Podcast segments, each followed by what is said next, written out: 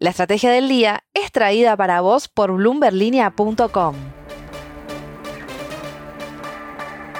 Muy buenos días, soy Francisco Aldaya, editor de BloombergLinea.com en Argentina y hoy te voy a contar las tres noticias más importantes para que arranques tu día. Además, como todos los viernes, Tomás Carrillo nos trae el cierre de la semana. No te olvides de darle clic al botón para seguir a este podcast y de activar las notificaciones. Lo que tenés que saber. 1. Alberto Ramos es jefe del equipo de investigación macroeconómica para Latinoamérica de Goldman Sachs y me dijo en una entrevista que ya pueden leer en Bloomberg Línea que la recompra de deuda de masa no va a ser suficiente para frenar al contado con liqui y al MEP, al menos no por un tiempo prolongado.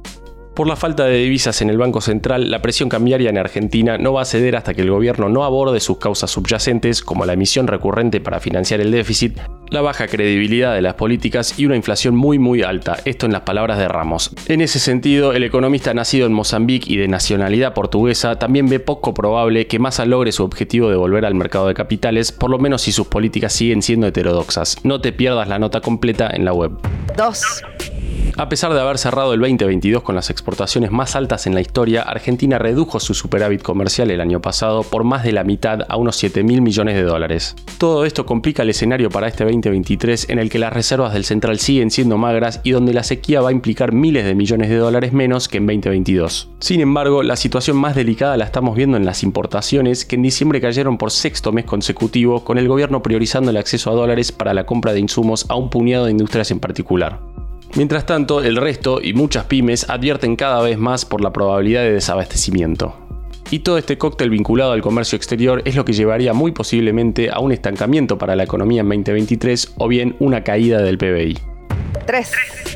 Ante el endurecimiento de las condiciones financieras en la Argentina y en todo el mundo, los bancos digitales que operan en el país están empezando a marcar el final de la tendencia de cuentas o tarjetas sin comisiones. Son los casos de Willowbank, que es propiedad de Walla, y Reba, de Grupo Transatlántica, que le advirtieron a su cartera de clientes sobre los nuevos cargos que van a aplicar sobre sus cuentas.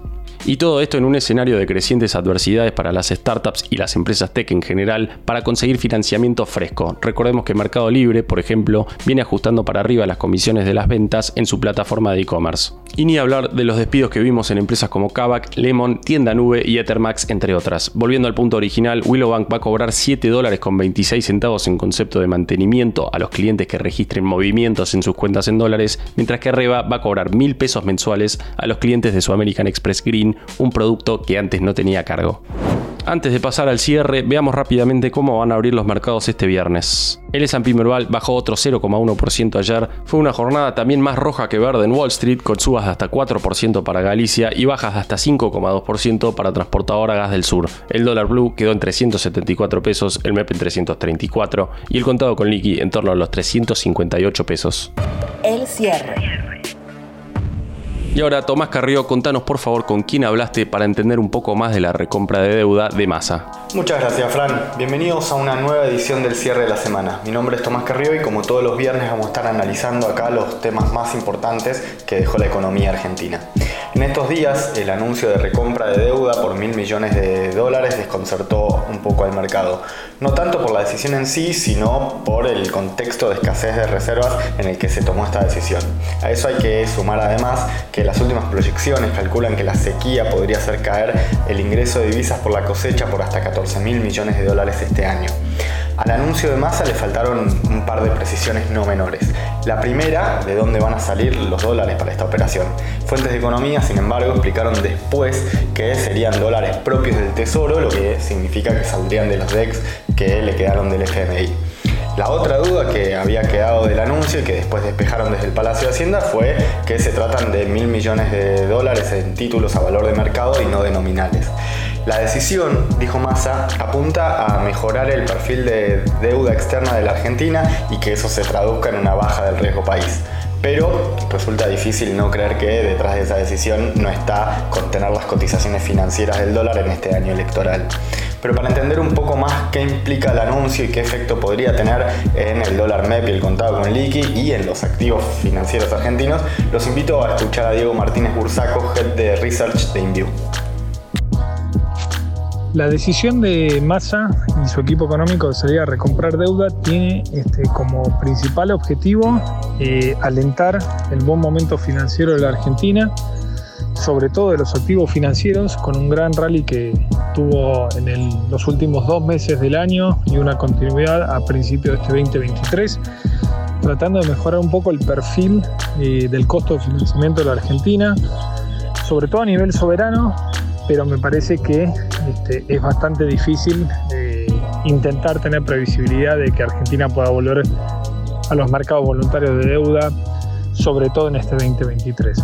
Por el otro lado, el, segundo objetivo tiene que ver básicamente con la idea de tratar de contener los dólares financieros libres, sobre todo los que se canalizan a través de los mercados de capitales, como el dólar MEP y el contado con liquidación, que habían empezado también el año fuertemente sostenidos por el exceso de pesos que se generó adicional con la emisión monetaria de diciembre y que a su vez eh, estaban generando un desanclaje de las expectativas, sobre todo para el intento del equipo económico de ir por el lado de la desaceleración de la inflación. Esto le ponía más presión al tipo de cambio oficial y por ende eh, busca ese objetivo complementario. La decisión claramente es una señal a los mercados y hacia los inversores. Puede parecer insuficiente, desde el punto de vista del inversor hay que tener bastante cautela, sobre todo por este rally que hubo en las últimas semanas. Es un rally vertical que de alguna u otra manera podría encontrar algún principio de toma de utilidades, eh, sobre todo con un escenario político bastante difícil en lo que respecta a este 2023 y las elecciones presidenciales. Eh, recomendamos justamente cautela, buena señal, eh, es un shock de confianza pero este, que puede tener un resultado efímero y de corto plazo, sobre todo conociendo la escasa sustentabilidad que tiene la balanza comercial y la disponibilidad de oferta de dólares en la Argentina. Algo de esta toma de ganancias sobre la que advierte Diego Martínez Bursaco ya pudimos verla ayer, con lo cual parece que dan la tecla cuando dice que hay que ser prudentes respecto a lo que puede esperarse hacia adelante. Este no es el único mercado de deuda que el gobierno reconoce que está interviniendo. Recordemos desde junio del año pasado que el Banco Central viene emitiendo pesos para comprar títulos de deuda del Tesoro en el mercado secundario. Y hay importantes novedades esta semana porque el Tesoro enfrentaba la primera licitación del, del año después del canje que había efectuado en los primeros días de este 2023, que le permitió extender en casi 3 billones de pesos los vencimientos del primer trimestre del año, la Secretaría de Finanzas enfrentaba vencimientos ahora por unos 350 mil millones de pesos. Según reveló el secretario de Finanzas, Eduardo Setti, se recibieron ofertas por unos 690 mil millones y se adjudicaron unos 420 mil millones de pesos, lo que implica que se captaron unos 65 mil millones de pesos extra y que el ratio rollover fue de del 118%.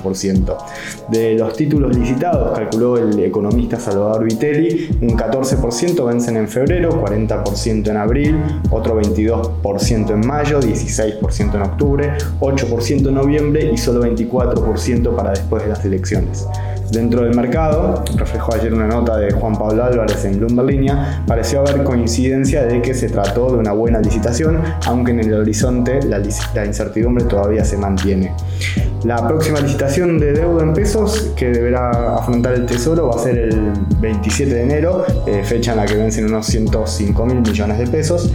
Y otro de los temas que captó la atención del mercado en estos días fue la sorpresiva suba de tasas de los pases pasivos a un día, subió 200 puntos básicos a 72% de tasa nominal anual, con lo cual se eh, achica el spread respecto de la tasa de la LELIC.